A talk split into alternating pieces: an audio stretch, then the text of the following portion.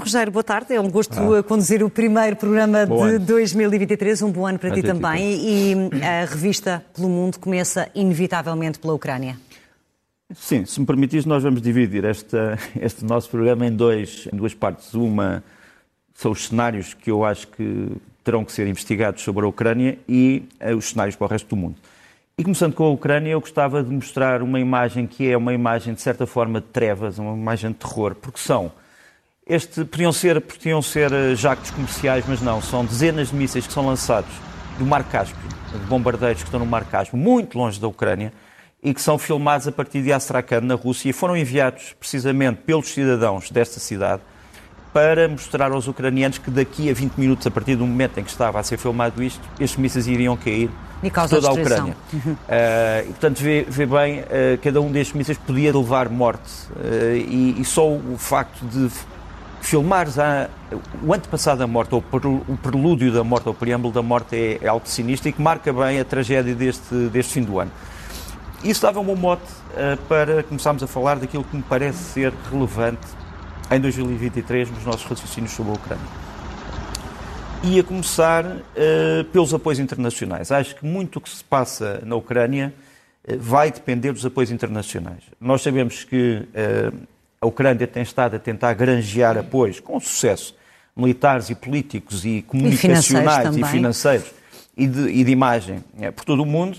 Esta imagem que vamos mostrar aqui é a imagem do Airbus presidencial de Zelensky, que foi um dos aviões usados na grande manobra de dissimulação da sua partida para os Estados Unidos. Portanto, ele acabou, como tu sabes, partir para os Estados Unidos de um aeroporto na Polónia, num avião americano, num C-40, mas antes disso veio de Bakhmut, que fica no leste, de helicóptero, depois passou para um outro avião, depois para este e depois para um comboio para a Polónia. E, portanto, tudo isto é preciso porque estamos em guerra e o Presidente Zelensky não pode sair de, do seu país de uma forma normal. Uhum. Nem as pessoas que vão visitá-lo podem entrar de formas normais, como tu sabes. Uh, ninguém anuncia que vai encontrar-se no dia tanto, no dia tanto às horas tantas. Uh, claro, por uma questão de segurança, não é? Por uma questão de segurança. E, portanto, os apoios, uh, penso eu que uh, a Ucrânia irá granjear, ou conseguirá granjear, serão essenciais para saber se ela consegue ou não obter aquilo que ele chama vitória. É evidente que os ucranianos, quando falam em vitória, falam em quê? Falam na desocupação da, uhum. da Ucrânia. Quer uhum. dizer, não, não se trata de vitória no sentido de alterar o regime em Moscou, isso eles não podem controlar, nem de vitória no sentido de ocupar um país inimigo ou de ocupar um poço, um poço de petróleo alguns no Médio Oriente, trata-se apenas de desocupar Sim. o seu próprio território. Recuperar o é isso território dizer, anexado pela Rússia. Uhum. É isso que quer dizer vitória. Uh, quanto à Rússia, a Rússia está, uh, infelizmente para os russos, muito isolada internacionalmente. Um, o presidente Putin tentou, nas últimas horas, desesperadamente, o apoio do presidente chinês Xi Jinping através de uma conferência, uma videoconferência. E não fazendo conseguiu. também um convite para ele fazendo na primavera. Um convite que não teve resposta durante essa videoconferência, mas enfim, esse é outro problema. Uh, mas, sobretudo, ele tentou que houvesse uma palavra sobre a Ucrânia e a única coisa que a China disse foi que mantém a sua posição. É imparcial, uhum. quer o fim da guerra, quer uma solução política e não militar, quer sinergias internacionais, quer que a comunidade internacional consiga resolver esta crise. Não era isto que o Presidente Putin ouvir. Sim, a China continua aqui com esta posição ambígua, não é? Uh, mas uh, a Rússia uh, já viu isto na sua história. Vou-te mostrar aqui esta citação. Esta citação é o seguinte: Os japoneses derrotaram-nos, todas as nações nos odeiam, o Senhor Deus aparentemente lança a sua fúria sobre nós. Sim, e porque seríamos dignos de piedade e de admiração. Isto é dito não por um inimigo da Rússia, mas por um santo uh, da Igreja Russa, São Nicolau Kazatkin, que foi arcebispo ortodoxo russo no Japão. Uh, isto passou-se pouco depois da guerra entre o Japão e a Rússia, onde realmente o Japão esmagou a Rússia uh, no princípio, no fim do século XIX, transição do século XIX para o século XX. Isto mostra que já havia muitas pessoas dentro da Rússia preocupadas com o isolamento uhum. histórico que a Rússia, em certas alturas da sua história, decidiu um, ehm, decidiu, no fundo, criar, uh, caminhar nesse isolamento.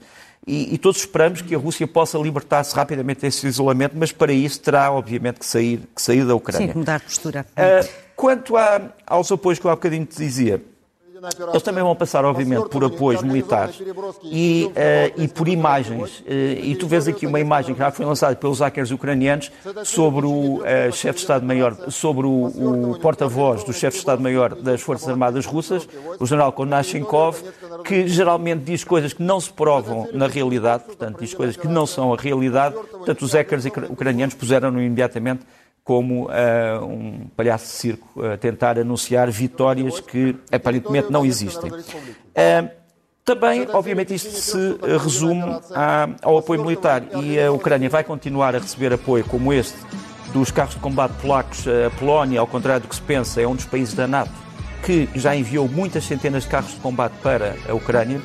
Eu acho que esta ajuda vai continuar mas vai ser cada vez mais fiscalizada. Quer dizer, os, é países, países, os países da NATO e outros países vão pedir à Ucrânia para fiscalizar muito bem, saber se estes bens estão a ser bem usados, se podem ser transferidos para mãos ilícitas. Uhum se eh, verdadeiramente estão a servir o esforço de guerra ou não, e portanto a Ucrânia tem também nesse aspecto que cumprir todas as regras de fiscalização daqueles que, de boa vontade, lhes eh, fornecem armas.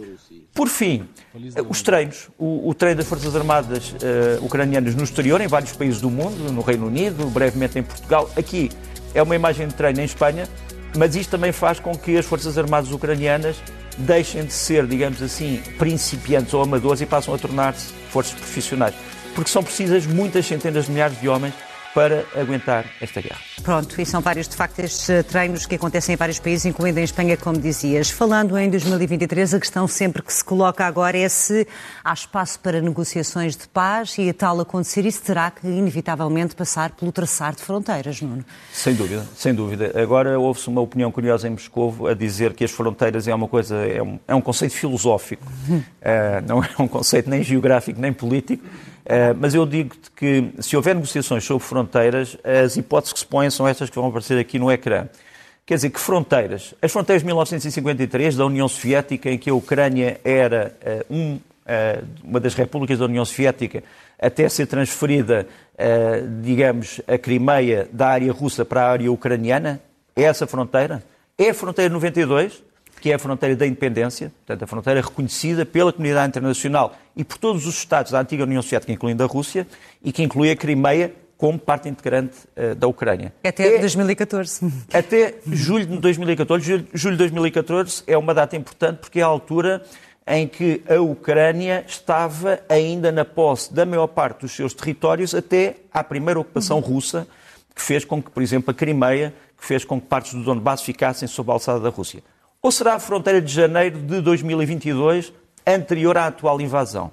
Que era já uma fronteira que já não tinha a Crimeia, já não tinha eh, algumas áreas do Donbass, mas ainda tinha Zaporizhia, ainda tinha Kherson, Kherson. ainda uhum. tinha 50% eh, do Oblast de Donetsk e cerca de 40% do Oblast de Luhansk. É essa fronteira? Ou é a fronteira de dezembro de 2022, que é a que temos neste momento, em que grande parte de Zaporizhia, uma parte de Kherson e uma grande parte de Luhansk e Donetsk estão ocupadas ainda pela Rússia. Esse é o grande problema. Eu acho que a Ucrânia não vai aceitar uh, que se possa falar disto sem se dizer todas estas zonas uhum. são ocupadas. E, portanto, nesse aspecto, contraria-se o direito internacional. O mínimo que eu acho que é, o máximo que eu acho que a Ucrânia pode talvez pôr na mesa é a possibilidade de discutir politicamente e diplomaticamente a Crimeia, mas dizendo sempre que é um território ocupado que uhum. poderá ser digamos assim, recuperado por via de negociação política. O resto eu não acredito que a Ucrânia vá eh, ceder, digamos assim, território. Isto tem consequências, obviamente, e as consequências têm também a ver com as chamadas garantias políticas e militares uh, que a, Rússia pede e que a Ucrânia também pede. E quais são essas garantias? Bom, a possibilidade primeira é a Ucrânia fora da NATO. Como sabes, hoje em dia ninguém fala de uma Ucrânia como membro da NATO. Uma Ucrânia Outra hipótese, uma Ucrânia na NATO, mas sem certas armas, por exemplo, sem armas nucleares, obviamente, sem armas de longo alcance. Era como se a, se a Ucrânia fosse um país da NATO, mas com um estatuto especial Sim. dentro da NATO. Outra seria a hipótese fora da NATO, mas com total soberania militar, quer dizer, a Ucrânia não é um país da NATO, mas poderia comprar todo o armamento que queria, não se iria desmilitarizar. Isto é o status quo atual. Quer claro. dizer, é aquilo que acontece neste momento ou uma Ucrânia desarmada só com uma força de polícia, e isso obviamente não seria aceitável pela Ucrânia, ou então, por exemplo, uma Ucrânia desarmada, mas protegida por parceiros. Quer dizer, não tinha armas, mas os parceiros iriam dizer Uh, nós vamos proteger-vos em caso de agressão. E quais seriam esses parceiros? Obviamente não pode ser a Rússia, que já invadiu, a ser parceiro. Mas são, estas, são estes problemas que vão estar, penso eu, em, em, na mesa Sim, se houver negociações em 2023. E falando também aqui na, na, guerra, é sempre inevitável, quando falamos num conflito, falar sobretudo de perdas, não é? Começar por, por perdas de vidas humanas. É verdade. Sobre perdas e ganhos, aquilo que se ganha, eh, infelizmente, às vezes é correspondente àquilo que se perde, outras vezes não. Isto é um cemitério ucraniano, é um cemitério militar ucraniano. É, muitas pessoas que perderam a vida. Os ucranianos pensa-se que terão perdido pelo menos, pelo menos 10 mil mortos, que terão perdido 15 mil desaparecidos, podem adicionar-se aos mortos ou não, portanto já estamos a falar em 25 mil. Têm 3.500 homens, que isso é reconhecido pelos ucranianos, que estão presos, uhum. e tem um número indeterminado de feridos, mas que pode andar à volta dos 35 mil. Quanto à Rússia, eh, nós não sabemos. Pois. Eh, a Ucrânia diz que até ao dia de hoje morreram mais de 100 mil, eh, mais de 105 mil militares russos. O que, se for verdade, é uma tragédia sem limites para a Rússia. Aqui temos uma coleção de selos foi criada na Rússia para homenagear alguns dos militares mortos. O que nós sabemos é que os militares, sobretudo das forças especiais russas, uh, dos paraquedistas, dos fuzileiros, uh, das forças de operações especiais, têm sofrido muito com isso. Portanto, muitas unidades, por isso simplesmente, foram arrasadas. Uh, e, portanto, a Rússia não pode esconder ao seu povo as perdas que está a ter. Não sabemos quantas é que são, quantas é que são, mas, infelizmente, a pergunta é, foi posta por um antigo ministro dos Estrangeiros da Polónia, o Sr. Sikorski, diz, até quando? Uhum. Quantas pessoas mais é que terão que morrer para que a Rússia desista desta aventura. Mas o que parece muito que é um ser um, uma aventura que infelizmente está muito distante, não é? Porque Putin não dá sinais, não parece sabemos. que existe esta questão da, da mobilização. Não sabemos, não sabemos. Uh, os ucranianos dizem que Putin vai declarar uma mobilização já uhum. uh, este mês, não sabemos. Isso, se for, é, é mais uma renúncia a promessas que foram feitas. Houve a mensagem de fim do ano de Putin em que ele se vê cercado de militares, mas agora há o problema de saber, eram mesmo militares ou eram atores vestidos de militares? Pois. Mas enfim, esse é outro dos problemas. É o problema de não, não conseguirmos nunca ter uma informação muito, dúvida, muito credível dúvida, sem que chega, chega da, da, Rússia. E onde é que a religião entra nesta guerra? Infelizmente entra, uh, só muito brevemente para dizer que praticamente a Rússia tem declarado que isto é uma guerra santa. Uh, portanto, a Rússia voltou embora muitos dos seus protagonistas sejam antigos agentes da União Soviética, incluindo o presidente Putin, eh, que foi, como sabes, um agente do KGB, aliás, ao que parece um bom agente, eh, mas todas estas pessoas que eram até agora, até 91, adeptos da União Soviética, agora todos eles consideram-se mártires de uma guerra religiosa. São todos cristãos ortodoxos a defender os valores tradicionais. É assim que isto é vendido em Moscou.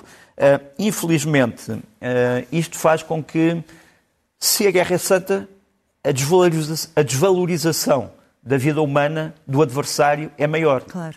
Uh, isso é que é o problema. Nós temos aqui dois, dois elementos que me parecem interessantes. À esquerda é um, um emblema russo em que se mostra os anjos russos protegidos pela bandeira, que é um guarda-chuva, e que são atacados por nazis, por Estados Unidos, uh, União Europeia, NATO e pela coligação LBGT, que eles acham que faz tudo parte do mesmo tipo de, de inimigos, Sim, inimigos. Uh, contra os anjos. E do outro lado temos um cartoon ucraniano, que é o São Nicolau, tradicional, portanto, aquilo que nós conhecemos como o Pai Natal, a proteger os ucranianos, sobretudo as crianças, um, ehm, do fogo da, das armas inimigas. Pois são, são de facto visões muito, muito diferentes. E em termos de investigações, o que é que está em curso, falando de factos, de, de pessoas? Olha, uh, imensas coisas, eh, desde a investigação sobre crimes de guerra, uh, a investigação sobre a destruição dos, dos gasodutos uh, Nord Stream, como tu te lembras, uhum. aqueles dois gasodutos que foram destruídos no Báltico.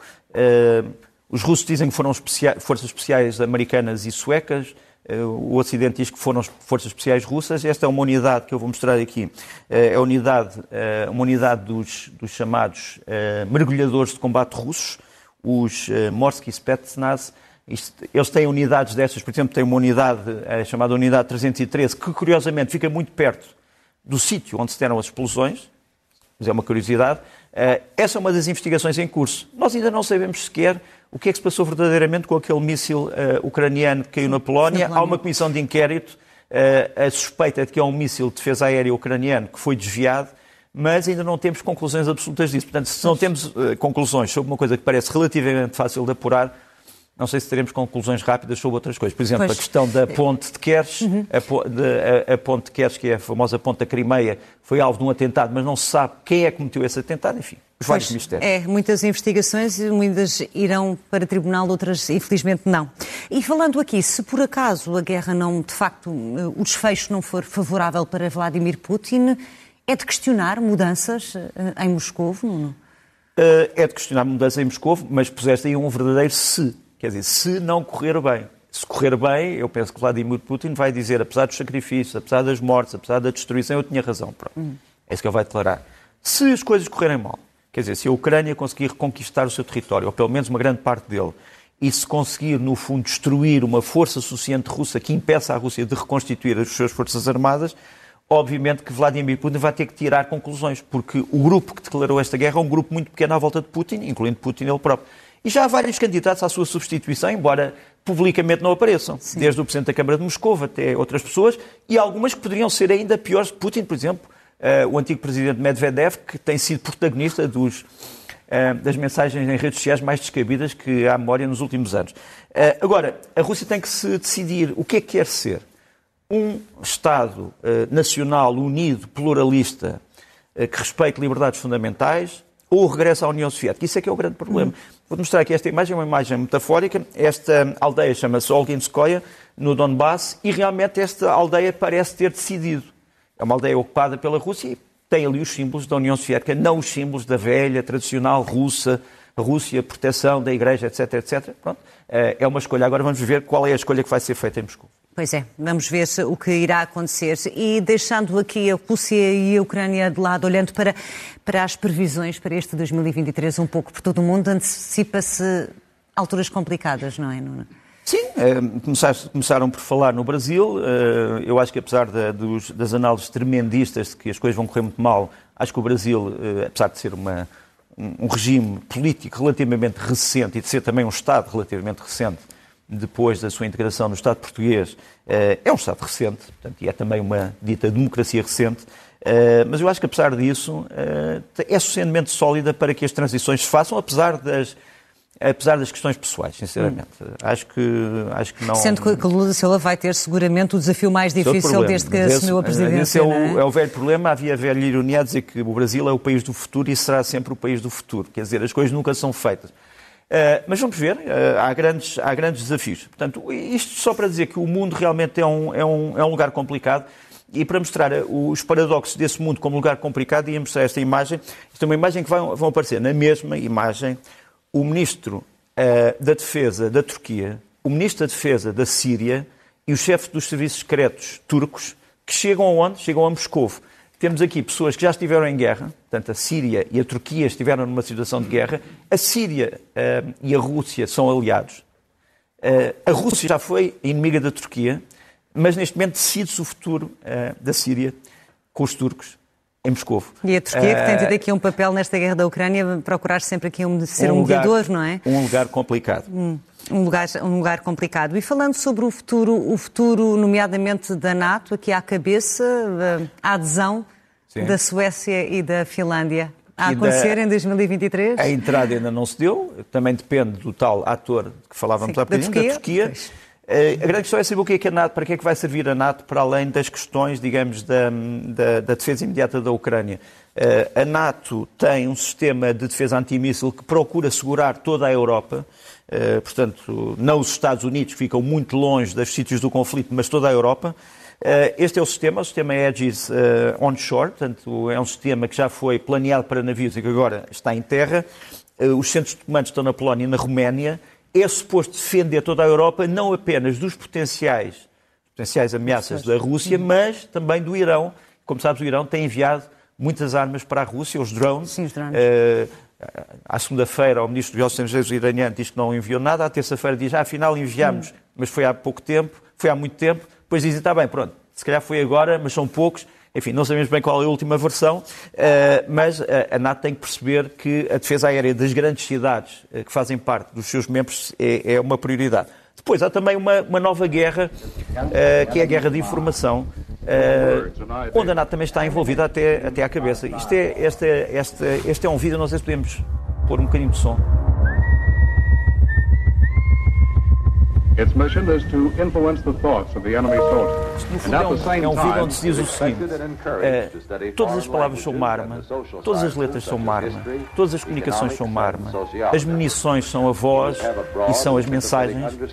Isto é uma, é uma, é uma descrição do planeta da guerra da informação, feito por quem? Não por um grupo de hackers amadores, mas pelo quarto grupo de operações especiais dos Estados Unidos, do Exército, que escreve aqui o que é a sua profissão. No fundo, a guerra da informação. Guerra e os Estados Unidos, como sabes, fazem parte da NATO e são um poder imenso dentro da NATO. Sim, falavas no do Irão, já lá vamos para já. Um, voltando aqui à questão, à questão da China, o que dizer do seu papel neste, neste ano de 2023 e que posição é que vai querer aqui, do ponto de vista comercial e político, hum. assumir? A China precisa de paz, porque se não tiver paz, não vai conseguir dominar mercados, nem vender os seus produtos, nem enriquecer, nem crescer, eh, nem desenvolver a sua população, do ponto de vista social. Mas também não pode escurar o aspecto militar, porque tem também eh, ambições militares. Nós vemos aqui uh, um grupo de missão uh, chinês uh, muito perto dos mares do Japão, com o novo porta-aviões chinês, o Ilian não sei se podemos tirar só ali o título, só para ver o, o porta-aviões, o CV-16, a lançar alguns dos aviões mais modernos que a China neste momento tem. A China, por outro lado, tem um problema, quer dizer, a China precisa de se abrir mais ainda, eh, precisa decidir o que fazer em relação à questão do Covid. Uhum. Falhou este, este combate, porque era um combate que previa o isolamento, mas as pessoas estavam isoladas, mas não estavam vacinadas. Pois, ou estavam vacinadas e não vacinas que de facto não tinham eh, eficácia. Não, não, não sabemos, e isso está a provocar problemas, porque há muitos países que agora estão a exigir certificados para as pessoas que vêm da uhum. China. Agora, um, no meio do, do negrume, há, um, há, uma palavra de esperança uh, dada ontem pela Presidente de Taiwan. Ela disse que está disposta a fazer tudo, os possíveis e os impossíveis para ajudar a China. Incluindo a, na questão do Covid, exato, não é? A ultrapassar a questão do Covid. Há pessoas que dizem ah, isto é uma mensagem irónica. Não é, não é uma mensagem irónica, é uma, uma mensagem uh, que diz, no fundo, Taiwan não tem nenhum caso bélico, caso de guerra contra a China, e espera-se que a China também não tenha em relação a Taiwan, uhum. apesar das palavras, apesar do arrastar das botas, das esporas e das espadas. Sim, é pelo menos aqui um gesto de solidariedade que é importante, é importante sublinhar. Falávamos dos desafios da NATO, é importante também falarmos aqui dos desafios da União Europeia, que acaba o final do ano, aqui, o seu Parlamento Europeu envolvido num escândalo de corrupção. É um dos é desafios em termos de, de, imagem e de credibilidade das instituições europeias? Uh, combate à corrupção, sem dúvida. Uh, combate à, àquilo que podríamos dizer a opacidade das contas públicas. As contas públicas têm que ser exemplares, uh, têm que ser discerníveis. Isto tem também a ver com Portugal, obviamente. Portugal tem que pensar que este escândalo, é um escândalo, que se deu com a TAP, Uh, tem também repercussões internacionais. É preciso uhum. não esquecer que a TAP também depende não só de dinheiro português, dos contribuintes portugueses, mas também de dinheiro europeu. Uh, é preciso não esquecermos que o Estado português, na aplicação dos fundos que vão para o plano de resiliência, Sim, precisa de ser transparente em tudo aquilo que recebe, em tudo aquilo que gasta. E, portanto, Portugal não pode pensar que estas questões são questões internas. Não, são questões que têm a ver com a arquitetura europeia e onde Portugal se responsabilizou a seguir boas práticas certo. que tem que respeitar. Sim. Uh, e, e há outros desafios, não é? Nomeadamente em questão, há problema da crise energética. Sem dúvida, é? a crise que energética. Os estão a encontrar alternativas o, ao. O problema da gestão do, da gestão do alargamento da, da União, porque a União vai se alargando, não com mais países, mas com países que agora já fazem parte da zona euro. Olha, isto é o Polónia, novo país. Não, é? mas o novo país da zona euro é, a Croácia. Ah, a Croácia que entrou está, na zona euro. Aqui e está, do espaço Schengen também, não é? Aqui, aqui está a primeira moeda de euro da Croácia. Tens ali o símbolo que é o símbolo da cuna, é aquela, aquele animal que, enfim, que, que, que aparece no, nas, nos contos de fadas, mas também às vezes nos fatos das senhoras. Uh, não vou tomar posição sobre o assunto, mas uh, eu sou um grande protetor, enfim, das espécies animais em perigo. Mas seja como for, uh, a cuna é, era o símbolo da moeda croata e agora aparece como símbolo do novo euro onde a Croácia faz parte. E, portanto, este alargamento de membros que passam a fazer parte de certos subclubes também é importante. O problema da justiça social, infelizmente, na, na, na, Europa, neste momento, há muitas pessoas a passarem fome. Uhum. Nós falamos muito da fome nos chamados países em desenvolvimento, mas também nos países ricos há fome, há exclusão social. Sim, desigualdades uh, sociais. Há desigualdades, uhum. há opressão fiscal. Há opressão fiscal. Quando eu digo opressão fiscal, digo rendimentos de trabalho que deviam ser sagrados, que são, fiscal, que são, uh, são esmagados por impostos não são só os impostos que nós pagamos, o IRS, etc., mas são também os impostos por tudo aquilo que compramos. Uhum. Os impostos visíveis, IRS e o IVA. Impostos invisíveis, tudo aquilo que nós compramos no fundo é taxado. E, e essa opressão fiscal que já uh, deu origem a manifestações e a quase revoluções na Europa, em Portugal também está neste momento a ser uh, contestada e, e acho com muita razão. Sobretudo pelos mais jovens que uh, sofrem por esta por esta opressão fiscal e por uma outra coisa que é a falta de emprego. Quer dizer, a, a, a crise de emprego na Europa e sobretudo em Portugal também é algo que tem que nos eh, motivar e mobilizar em 2023. Uhum. Sem dúvida nenhuma, e criar empregos que de resto eh, não geram eh, pobreza, porque infelizmente hoje em dia os pobres são muitas pessoas que, têm emprego, mas não conseguem de facto combate cumprir com os seus objetivos. Combate à pobreza não se pode fazer só com subsídios tem que se fazer com a criação de emprego. Certo, certo. e vamos também falar sobre, sobre a Igreja Católica. Temos o final deste ano de 2022 marcado pelo, pelo desaparecimento e pela morte de Bento XVI. Pelo desaparecimento e morte de Bento XVI, que para além de ter sido, isso já foi dito por todos, eh, um grande teólogo que raciocinou sobre aquilo que é a fé e a sua compatibilidade, digamos assim, com a razão e com, com o conhecimento objetivo, quer dizer, uma pessoa com fé não tem que ser uma pessoa contra eh, a razão ou contra o conhecimento objetivo. Também fez grandes reflexões sobre o, sobre o Islão, que caíram mal uh, por causa do seu famoso discurso de Regensburg em 2006, mas são observações muito importantes. É preciso que nós uh, perguntemos mais e não menos. Hum. E Bento XVI, sendo um teólogo, perguntou muito, uh, o, que também é, o que também é importante. Agora, ele é um homem que, uh, para o mal e para o bem, acaba também por ser marcado pelo facto de, pela sua fragilidade, como ele diz, física, Renunciar. não uhum. ter conseguido levar a cabo aquilo que é a destruição de uma tenda maléfica dentro da Igreja e que tem levado um, às, às tragédias que nós, que nós vemos e que nós vimos que não podem ser desvalorizadas pela Igreja. E que sabia que precisava de máxima força física para enfrentar tais desafios. E, portanto, o coavadis para onde vai a Igreja é, é muito importante nesta altura e eu gostava de mostrar aqui esta imagem, que é uma imagem paradoxal. Esta imagem é uma casa pobre, uh, que fica, uh, no fundo, numa região pobre de Itália. É a casa de Francisco Forgione, que se veio a, ter, veio a ser conhecido entre muitos católicos como Padre Pio, Uh, Padre Pio era uma pessoa, era um, era um monge, no fundo, ligado à Ordem de São Francisco de Assis, e que, ao mesmo tempo que era um místico, onde dizia que, que no fundo lhe apareciam as chagas de Cristo, era também um homem que queria o regresso à tradição uh, pré-conciliar, pré-concílio uh, Vaticano II, mas, quando lhe vinham dizer se ele estava disposto a desobedecer em nome dessa oposição ao concílio, ele dizia não. Uhum. Portanto, a, ideia de que a Igreja tem membros que discordam da sua orientação, mas mesmo assim continuam uh, dentro dela, é também um ponto de reflexão para 2023. E reflexão também o Kosovo, o que pode acontecer? Sim. Uh, eu acho que as coisas no Kosovo não vão chegar ao ponto de uma guerra entre o Kosovo e a Sérvia, mas é preciso não esquecer, a Sérvia não pode esquecer que muito perto de si, da Sérvia, eh, estão eh, instalações da NATO. Eh, por exemplo, esta base aérea é a base aérea de Amendola, onde estão os aviões invisíveis F-35, aqui aparecem-nos visíveis porque, porque não estão em voo. Uh, e, portanto, eh, quer dizer, a Sérvia também não, não, não tem nenhum interesse em voltar a uma guerra, mesmo em nome de o apoio a uma minoria. Quer dizer, os apoios hoje em dia têm que ser apoios diplomáticos, económicos e políticos e não se podem resolver pela guerra. Estamos fartos de guerra. Pois estamos fartos de guerra. E temos aqui o Irão, eh, que continua nestes últimos meses de 2023 a ser alvo de eh, inúmeros protestos e, e, detenções. O que é que se pode esperar para este ano que agora começa no, eu espero país? Que o, eu espero que o governo iraniano não caia no erro de pensar que tudo isto vai passar. Hum. E, sobretudo, não coloque uma invenção, que é uma invenção iraniana, persa, as persianas, sobre uh, a realidade. Quer dizer, não há nenhuma persiana que vá uh, camuflar o que se passa no Irão. Enquanto o Irão não tiver justiça para os seus próprios cidadãos, começar pelas mulheres, Uh, enquanto não dissolver a famosa famigerada Polícia de Costumes, que é um órgão que não está inscrito em sítio nenhum, uh, é uma criação política. Uh, não, haverá, não haverá paz. Agora, Mas há sinais de que possa haver vontade de alguma reforma, ou pelo menos essa. Há, há muitas pessoas, há muitas pessoas que fizeram parte do poder político iraniano que estão a pedir essa reforma e, e tenho grande esperança nelas, e grande parte da população iraniana é a favor da reforma.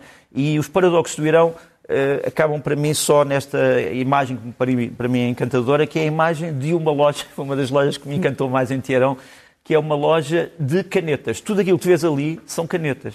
Uh, esta loja só se especializa em canetas. Tem, segundo, segundo o proprietário, teria uh, um milhão de canetas. E pronto. Uh, talvez as canetas salvem a humanidade. E possam, de facto, reescrever aqui a história do Irão.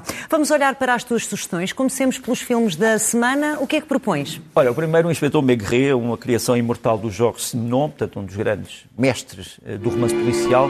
Vem agora ao cinema com o Gérard Depardieu, que faz de Inspetor Maigret. Uh, ele tem um grande papel, sem dúvida. Podíamos pensar se poderia haver outro intérprete, mas vai ser um grande filme. Vai estrear para a semana em todo o país. Mas podemos só ver um bocadinho. Qui est chargé de l'enquête Maigret, brigade criminelle 36 qui est des Orfèvres.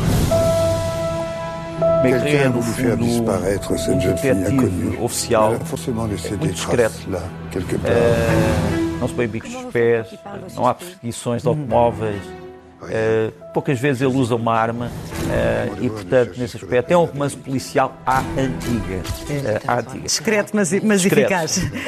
E, e, sobretudo, são histórias inteligentes, que também é, também é importante. Uh, por fim, em filmes, este é na Netflix, ainda só, infelizmente, chama-se Glass Onion, é a segunda parte de uh, um filme chamado Knives Out, do Ryan Johnson, e é um romance policial também, uma espécie de uma brincadeira com os romances da, da, da Agatha Christie, uh, mas muito bem feito. É um filme que tem de ser visto, literalmente, até aos últimos minutos, grandes papéis, uh, grandes atores, grande história, é um puzzle. Nunca pensem que sabem tudo sobre este filme até chegarem Até ao fim. Até é para ver até ao fim. Fica ao essa, essa nota que seguramente depois, quando nós estivermos a ver, vamos perceber o porquê. Vamos às leituras, os livros da semana. Olha, livros da semana. Queria aqui recomendar, a partir de, agora, em França, eh, na editora Calman Levy, vai ser reeditada grande parte da obra de um dos eh, escritores essenciais da filosofia política do século XX, Raymond Aron, eh, o homem que definiu muitos conceitos de geopolítica eh, e de estratégia, mas também de filosofia política, vão ser, eh, vão ser reeditados praticamente quase todos os seus livros que ainda não eram muito conhecidos. Ali temos a Introduction à la philosophie politique, portanto, a introdução à, à filosofia política, um livro muito importante sobre Maquiavel, um livro muito importante sobre Marx, em que se explica o que é que Marx disse e não aquilo que os marxistas disseram que o Marx disse. Uh, e o Le Spectateur Engagé, o espectador envolvido ou empenhado, onde ele descreve as grandes crises da França. Mas há outros livros a sair, portanto, tenham atenção à Calmon Levy e espero que os editores portugueses, mais uma vez, seguindo algumas sugestões, e agradeço que aqui temos feito, que possam traduzir estes livros em, em português. Uh, gostava ainda de salientar uma grande edição do 1984 de George Orwell, uh, ilustrado por um grande ilustrador português da nova geração, o André Carrilho. Uh, fica aqui a indicação. E um livro muito interessante da Teresa Sena sobre Tomás Pereira e o imperador Changqi, sobre as relações entre Portugal e a China, muito, muito antigas.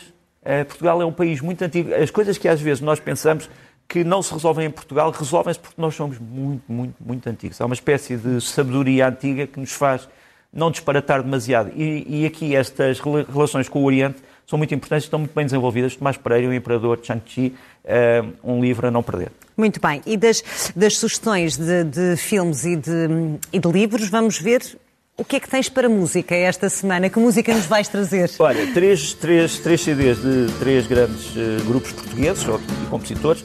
Primeiro, tem um título irónico, o grupo chama-se Fado Malvado, vive do acordeão e das cordas, e vamos ver só um bocadinho, ouvir aqui um bocadinho do pontos de passagem do seu, último, do seu CD.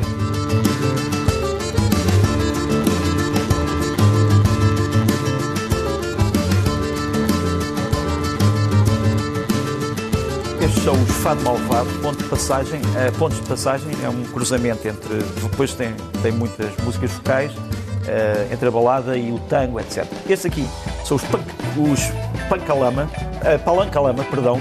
É, no fundo, um grupo que tenta cruzar as melodias tradicionais portuguesas, inclusivamente com instrumentos como o cavaquinho, e outras músicas do mundo e também o jazz. Vamos ver. E lançaram agora o Lama pela Ânsia. O CD, ver... não é? Lançaram o CD. O CD. Uhum. Esta composição acho que se chama O Primeiro Português no Espaço.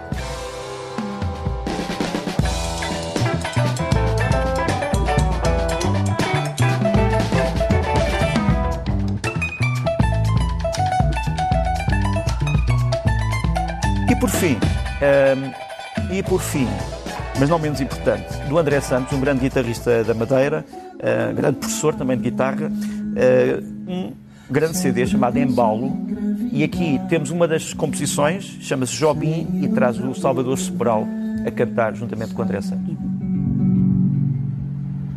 Compreendi que a viagem até ti, duraria a eternidade que a vida não tem. Desafiando a certeza, arrisquei. Quando a voz ficou mais clara, primorosa, delicada. E é assim, embalados, que terminamos este primeiro programa do ano. Um excelente 2023 para ti. Muito obrigado. Para ti também, para Obrigada. todos. Até para a semana.